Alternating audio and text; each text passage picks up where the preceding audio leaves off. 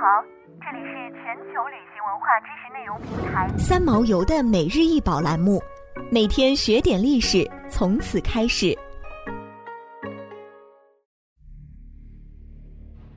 每天学点历史，从每日一宝开始。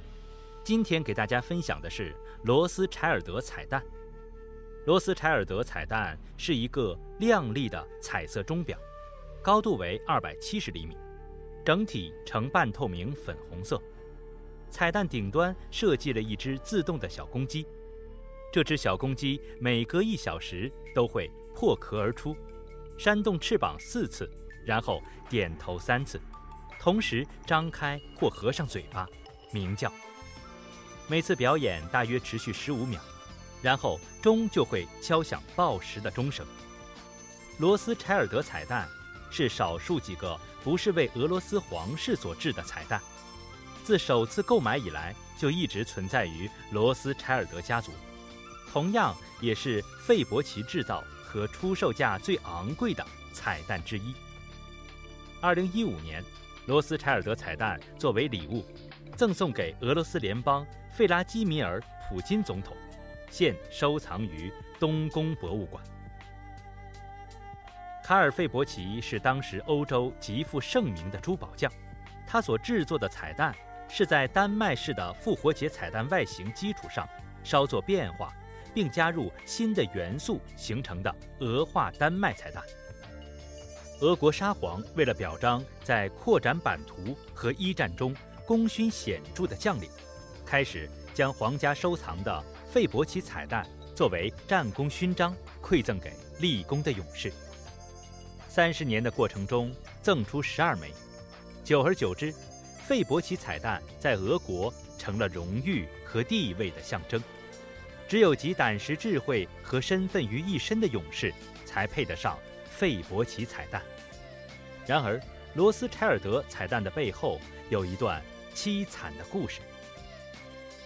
沙皇尼古拉二世决定将自己的侄女哈尔芬公主嫁给俄国著名的金融贵族罗斯柴尔德家族的公子爱德华。爱德华为博得公主的欢心，开辟了一块玫瑰园，取名为哈尔芬的玫瑰圣地。然而，公主不满，想要获得一枚费伯奇彩蛋，但获得彩蛋只有两种方式：征战沙场，或者敲开费伯奇的门。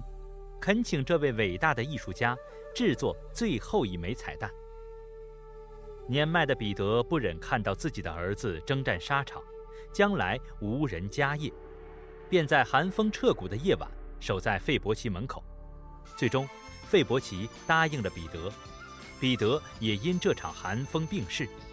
爱德华伤心欲绝，尽管他为此付出了一百万英镑的巨额造价，但他有一个要求。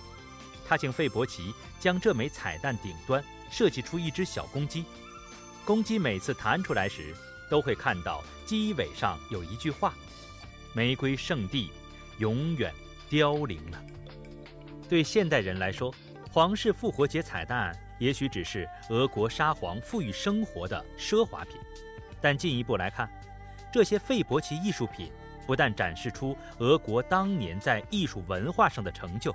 具有极高的历史社会价值，在彩蛋里能看到沙俄帝国的社会历史，以及费伯奇为迎合俄国皇室、上流社会和国际品味所采取的策略。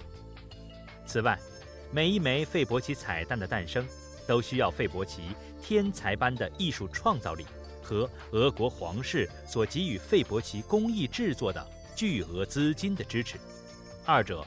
都是不可或缺的。